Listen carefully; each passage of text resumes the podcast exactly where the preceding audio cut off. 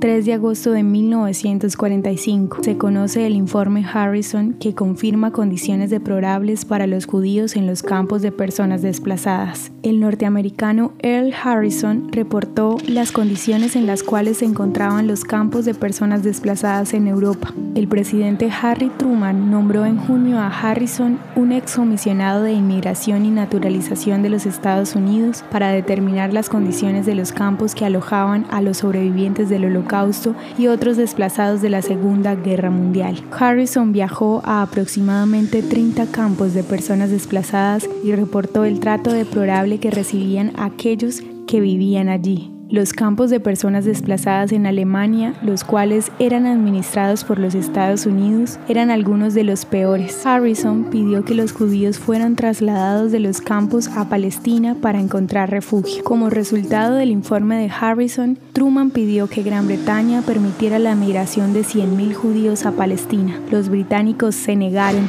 manteniendo las restricciones impuestas a los judíos en el libro blanco de 1939. ¿Te gustaría recibir estos audios en tu WhatsApp? Compartimos nuevos episodios todos los días. Suscríbete sin costo alguno ingresando a www.hoyenlahistoriadeisrael.com. Hacerlo es muy fácil.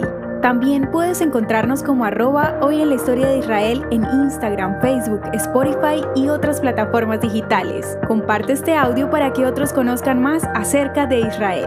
Este proyecto es realizado por Philos Project. El contenido original de hoy en la historia de Israel fue provisto por el Centro para la Educación sobre Israel.